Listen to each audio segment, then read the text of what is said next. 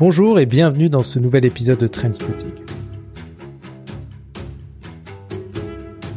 Est-ce que vous vous êtes déjà demandé, en levant les yeux au ciel, si on était seul dans cet immense univers? La quête de vie extraterrestre n'est plus réservée aux films de science-fiction. Oui, de plus en plus de scientifiques sérieux se penchent sur cette question. Ils cherchent des preuves concrètes, loin des théories du complot sur les ovnis que l'on peut trouver sur le web. Ils scrutent l'espace à la recherche d'indices, comme des objets venant euh, d'au-delà de notre système solaire. Parmi ces initiatives, il y a le projet Galileo. Ce projet ambitionne de capturer des images à très haute résolution d'objets volants non identifiés et enfin de chercher des signes de civilisation technologique avancée dans l'espace. On parle là d'extraterrestres, oui. Alors qui de mieux pour nous parler de ce sujet que euh, le dirigeant de ce projet, Galileo? Mon invité est le plus médiatique des chercheurs de vie extraterrestre. C'est aussi naturellement le plus controversé. Il est astrophysicien spécialisé en cosmologie, il enseigne à Harvard, il dirige l'Institute for Theory and Computation et est membre de l'Académie américaine des arts et des sciences. Dans son dernier livre, Interstellar, qui est sorti en, août euh, de cette année, il nous plonge dans ses réflexions et ses découvertes les plus récentes. Vous l'avez peut-être euh, découvert euh, il y a deux ans pour son livre Extraterrestre qui a été traduit en français. J'ai l'honneur et le plaisir aujourd'hui d'accueillir le professeur Avi Loeb. Bonjour professeur, je suis ravi de vous accueillir um, dans Trainspotting aujourd'hui. Uh, J'aimerais commencer par le début. Est-ce que vous pouvez nous expliquer comment vous en êtes arrivé à étudier l'astrophysique, la cosmologie et en particulier la vie extraterrestre? Eh bien, c'est un grand privilège pour moi de m'entretenir avec vous. J'ai admiré la littérature française tout au long de mon enfance. J'ai grandi dans une ferme et je m'intéressais principalement à la philosophie. L'existentialisme français était ma passion. Je voulais aborder les questions les plus importantes concernant notre existence. J'avais prévu d'étudier la philosophie, mais j'ai grandi en Israël où le service militaire est obligatoire. J'ai donc fini par être recruté dans un programme qui me permettait d'étudier la physique et les mathématiques. C'était le plus proche que je pouvais être de la philosophie, tout en faisant quelque chose d'intellectuel qui intéressait l'armée pour la défense du pays. J'ai terminé mon doctorat à l'âge de 24 ans, puis peu de temps après, on m'a offert une bourse de 5 ans à Princeton, à l'Institute for Advanced Study, où Albert Einstein avait été professeur quelques décennies plus tôt. Je me suis dit que c'était une opportunité que beaucoup souhaitaient, alors je ne devrais pas la laisser passer.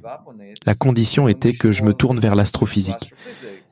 J'ai dit, d'accord, j'apprendrai l'astrophysique.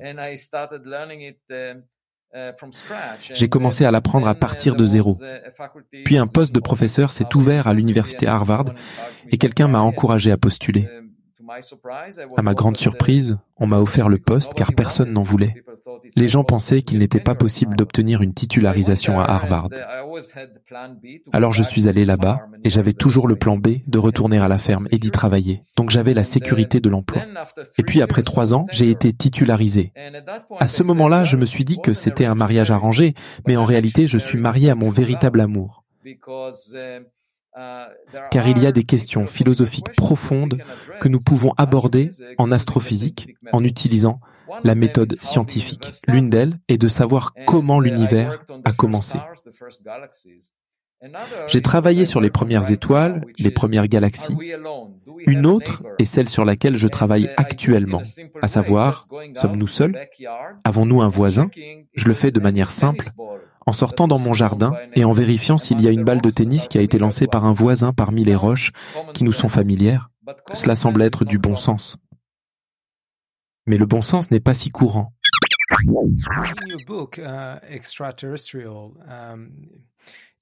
Dans votre dernier livre, vous parlez de la découverte d'une technologie extraterrestre. Est-ce que vous pouvez nous en dire plus? Nous avons envoyé cinq sondes vers l'espace interstellaire. Voyageurs 1 et 2, Pioneer, 10, 11 et New Horizons. Et elles quitteront le système solaire dans 10 000 ans. Elles ne seront plus fonctionnelles. Ce seront des déchets spatiaux. Nous polluons l'espace interstellaire. Et cela en seulement un demi-siècle. Imaginez ce qu'une civilisation qui nous aurait précédé d'un milliard d'années pourrait faire. La plupart des étoiles se sont formées des milliards d'années avant le Soleil. Nous le savons en surveillant l'histoire de la formation des étoiles de l'univers. Ils ont donc eu tout le temps d'arriver à notre porte.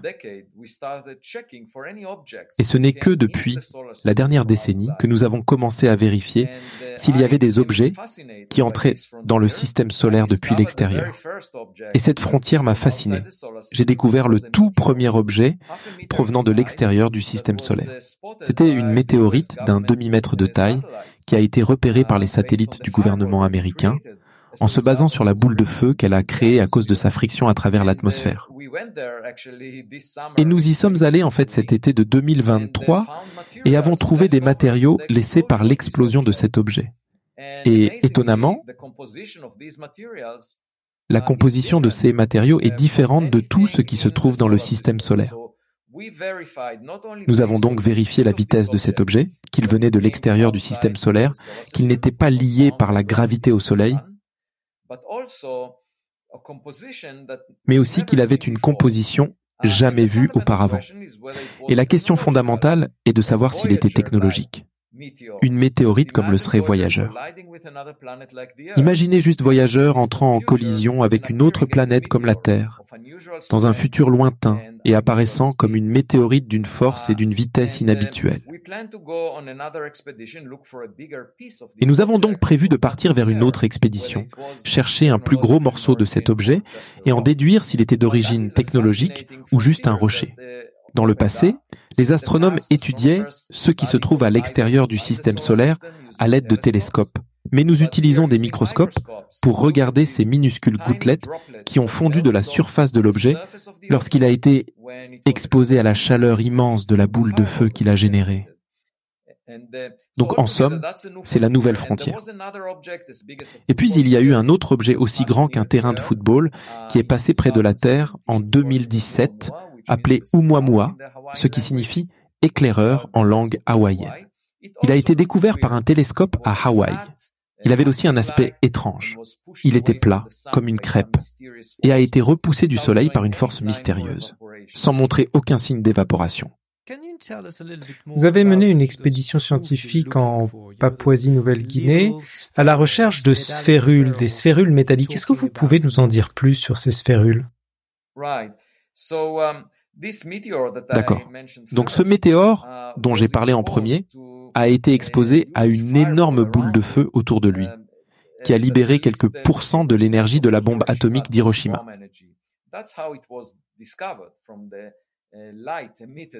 C'est ainsi qu'il a été découvert grâce à la lumière émise par cette boule de feu.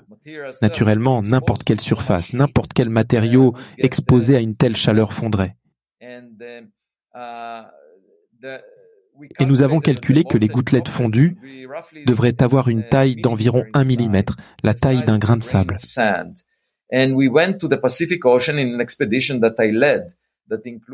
Et nous sommes allés dans l'océan Pacifique lors d'une expédition que j'ai dirigée, qui comprenait 28 personnes, a coûté 1 500 000 dollars. Et nous avons utilisé un traîneau magnétique, en gros un traîneau avec des aimants des deux côtés, que nous avons traîné sur le fond de l'océan avec un navire. Le fond de l'océan était à 2 km de profondeur. Et nous avons trouvé, nous avons collecté des particules magnétiques. La plupart d'entre elles étaient des cendres volcaniques. Et nous avons trouvé, en plus de cela, 700 gouttelettes fondues de météores. Et certaines d'entre elles étaient proches de la trajectoire du météore. Et celles-ci, nous les avons analysées avec un spectromètre de masse et avons découvert qu'elles contenaient des éléments en bien plus grande abondance que ceux que l'on trouve dans les matériaux du système solaire, par des facteurs de centaines jusqu'à mille. Des éléments comme le beryllium, le lantane, l'uranium, et nous l'avons appelé composition Bello. Elle n'avait jamais été vue auparavant dans les sphérules d'autres météores du système solaire. Donc nous croyons que nous avons trouvé des preuves d'un objet qui venait de très loin. Et c'est la première fois que des scientifiques ont analysé du matériel provenant d'un gros objet, plus gros qu'un ballon de basket qui est arrivé de l'extérieur du système solaire. Essayons de faire un, pas en arrière et parler de la définition de la vie. Parce que quand vous recherchez euh, de la vie extraterrestre, des preuves de vie extraterrestre, il faut d'abord définir ce que vous cherchez, n'est-ce pas? Non, non, pas du tout. Ce dont vous avez besoin, c'est de trouver quelque chose qui ne vous est pas familier. En d'autres termes, cela ne vient pas de la Terre, ni de la Lune, ni de Mars, ni des astéroïdes du système solaire. Cela semble comme si ce n'était pas fait par des humains, mais que c'est technologique. Alors, par exemple, cela pourrait avoir des vis et des boulons. Cela pourrait avoir des boutons dessus. Je n'essaie pas d'imaginer à quoi cela ressemble. Je n'aime pas la science-fiction car elle viole très souvent les lois de la physique. Ce que je cherche, c'est quelque chose qui n'est pas naturel sur Terre et qui n'est pas fait par l'homme. Et s'il y a des preuves que cela vient de l'extérieur du système solaire, c'est encore mieux. Et cette preuve peut venir de sa vitesse, de la manière dont elle manœuvre et du fait que les humains n'ont pas produit de technologie de ce type auparavant. Donc c'est par exclusion. Tout comme Sherlock Holmes,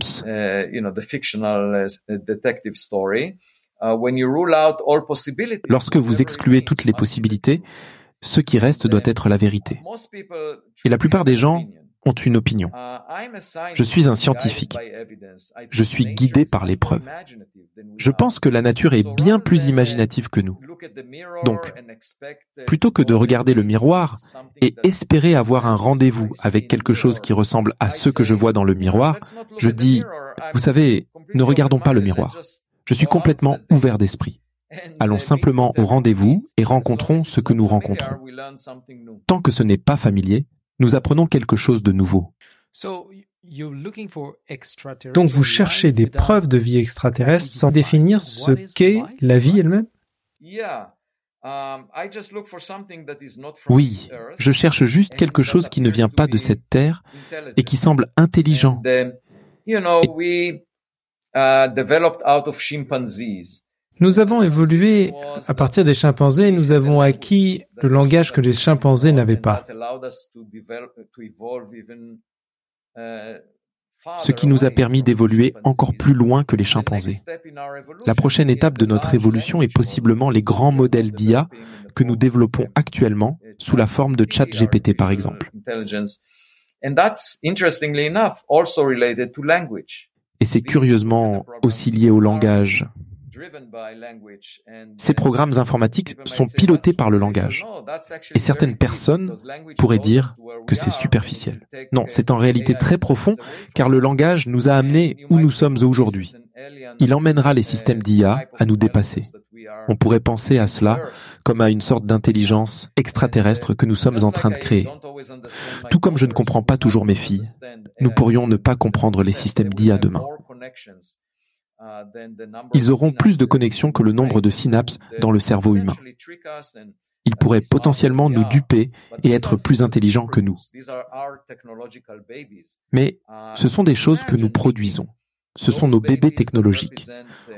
On peut imaginer rencontrer ces bébés qui représentent d'autres civilisations extraterrestres qui ont évolué au-delà de notre niveau, car ils ont eu plus d'un siècle de science et de technologie. Vous savez, nous n'avons eu qu'un seul siècle de technologie moderne. La mécanique quantique a été découverte il y a seulement un siècle. Tous les gadgets que nous utilisons actuellement, y compris Internet et les ordinateurs, sont basés sur notre compréhension de la mécanique quantique. Imaginez de nombreux siècles à partir de maintenant, des milliers d'années, des millions d'années. Qui sait? La technologie et la science qui seront développées nous apparaîtraient aujourd'hui comme des miracles, tout comme nos gadgets actuels apparaîtraient comme des miracles à un homme des cavernes qui les regarde.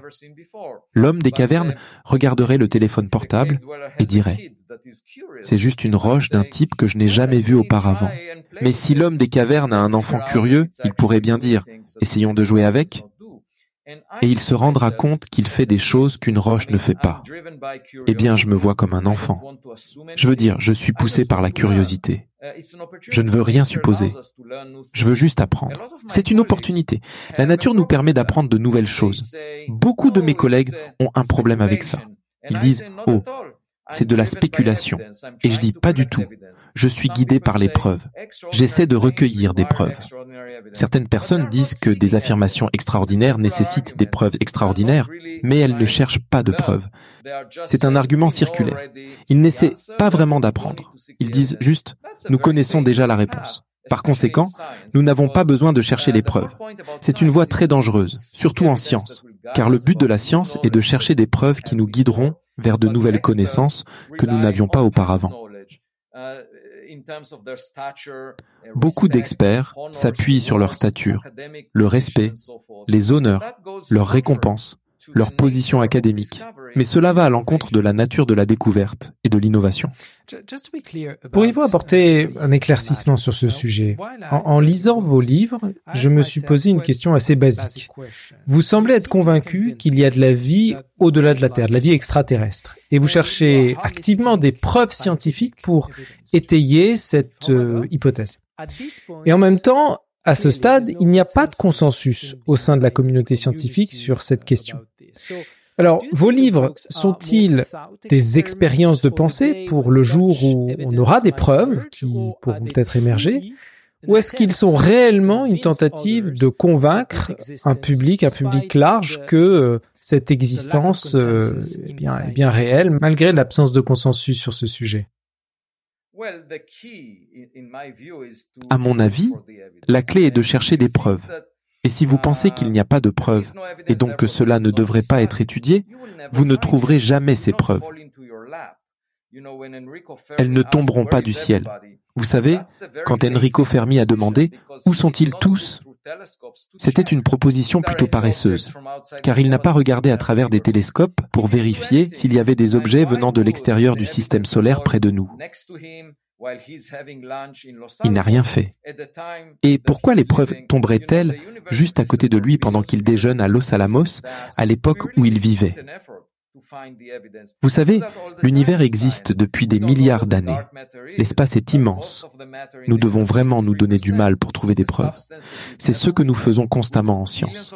Nous ne savons pas ce qu'est la matière noire. C'est la majeure partie de la matière dans l'univers, 83%. C'est une substance que nous n'avons jamais observée. Nous avons investi des milliards de dollars dans sa recherche active pendant des décennies, d'accord? Et c'est parce que nous avons une idée que la matière noire pourrait être une particule de ce type ou d'un autre. Et nous ne l'avons pas trouvée malgré tous ces milliards de dollars. Maintenant, si quelqu'un disait que c'est une affirmation extraordinaire et ne cherchait pas les preuves, nous ne trouverions jamais rien non plus.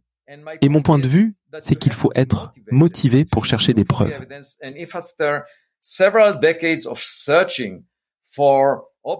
Et si, après plusieurs décennies de recherche d'objets envoyés dans notre jardin par une civilisation extraterrestre, nous ne trouvons rien après avoir investi des milliards de dollars, nous serions exactement au même point que la recherche sur la matière noire actuellement. Et cela fait partie du courant principal de la science. Je ne parle donc pas de spéculation. Je dis simplement que nous devons avoir des idées sur ce qu'il faut chercher. Et si cela passionne le public, le public paie des impôts pour soutenir la science. En tant que scientifiques, nous sommes tenus d'utiliser la méthode scientifique et les instruments que nous développons pour répondre à cette question plutôt que de l'éviter. Et pourtant, ce que vous voyez dans le courant dominant, ce sont des gens qui travaillent sur des dimensions supplémentaires, sur la théorie des cordes, sur le multivers. Ce sont des spéculations qui n'ont aucun soutien de données expérimentales et nous pourrions ne pas avoir de preuves pour elles de notre vivant.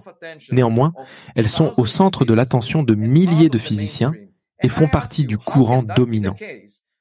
Et je vous demande, comment cela peut-il être le cas? Alors qu'il y a des objets qui sont entrés dans le système solaire de l'extérieur et qui semblent étranges. Les deux premiers objets interstellaires, le météore et Oumuamua, je parle d'objets réels, de véritables anomalies. Et tout le monde balaye ces anomalies sous le tapis en disant Oh, ce pourrait être une roche d'un type que nous n'avons jamais vu auparavant, où les données doivent être fausses, donc c'est une pierre. C'est l'approche que prend la communauté. Alors que, en même temps, pendant des décennies, il y a eu des spéculations sur la matière noire, sur des dimensions supplémentaires qui n'ont abouti à rien. Et je dis qu'il y a quelque chose qui cloche ici parce que je parle d'objets réels. Nous savons que nous existons, que nous avons envoyé des sondes dans l'espace interstellaire et nous voyons des milliards d'autres systèmes Terre-Soleil dans la Voie lactée qui auraient pu développer une civilisation comme la nôtre. Je pense qu'il est arrogant de notre part de supposer que nous sommes uniques et spéciaux, qu'Albert Einstein était le scientifique le plus intelligent qui ait jamais vécu depuis le Big Bang. C'est notre devoir de chercher des preuves. Donc, ce que je fais dans mon livre, c'est expliquer pourquoi cela serait très bénéfique, non seulement pour comprendre notre voisinage cosmique et savoir si nous avons un partenaire là-bas, mais aussi pour nous guider vers un meilleur avenir. Car ce serait un signal d'alarme pour l'humanité, nous faisant réaliser que nous devrions changer nos priorités. Actuellement, nous nous battons les uns contre les autres, investissant 2000 milliards de dollars par an dans les budgets militaires.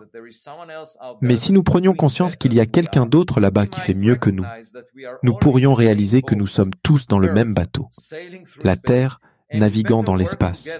Nous ferions bien de travailler ensemble pour un avenir prospère plutôt que de nous battre les uns contre les autres. Si nous investissions simplement 2000 milliards de dollars par an dans l'exploration spatiale, nous pourrions envoyer, au cours de ce siècle, une sonde vers chaque étoile de la galaxie de la Voie lactée. Des milliards d'entre elles. C'est donc juste une question de priorité, et je ne parle pas de spéculation. Je parle d'une question fondamentale pour l'existence humaine qui préoccupe beaucoup le public et qui préoccupe maintenant le gouvernement américain. Alors comment les scientifiques peuvent-ils l'éviter? J'essaie de montrer que cela devrait faire partie du courant principal. As a conclusion, uh, I would like to wrap up on a lighter note. You, you said that you didn't like science. En conclusion, et pour finir sur une note euh, un peu plus légère, je suis curieux de connaître le rôle de l'imagination, de, de la création, même de la fiction dans votre travail. Est-ce qu'il y a une œuvre de science-fiction, un livre, un film, une série ou même une BD qui vous a influencé dans vos recherches? Oh non, je n'ai pas été influencé.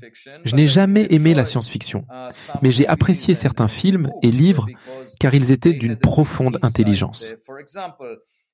Par exemple, quand j'ai suggéré que Oumuamua pourrait avoir été un objet fin et plat,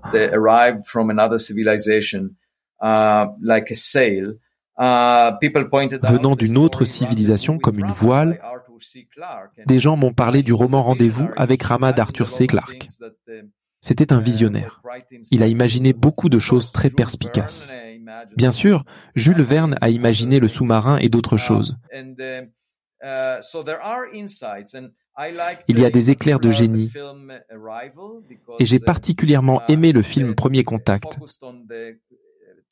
car il se concentrait sur le défi de communiquer avec des entités non humaines, ce qui est un grand défi. Nous pourrions utiliser des systèmes d'IA pour le faire. Je pense que les psychologues sont plus qualifiés pour interagir avec des cultures extraterrestres, car ils sont habitués à interpréter des êtres intelligents, les humains. Les physiciens sont habitués à travailler avec des systèmes inanimés, comme les étoiles, la matière noire. Et d'ailleurs, Steven Weinberg, par exemple, a commenté à la fin de son livre les trois premières minutes de l'univers que plus nous comprenons l'univers, plus il nous semble dénué de sens. Je ne suis pas du tout d'accord avec lui, même s'il a remporté le prix Nobel et a été l'un des physiciens les plus influents du XXe siècle. Car je pense qu'il a exprimé son opinion, uh, très similaire à celle de la plupart des praticiens en cosmologie. Il s'est concentré sur des objets inanimés, uh, comme les étoiles, la matière noire, les radiations.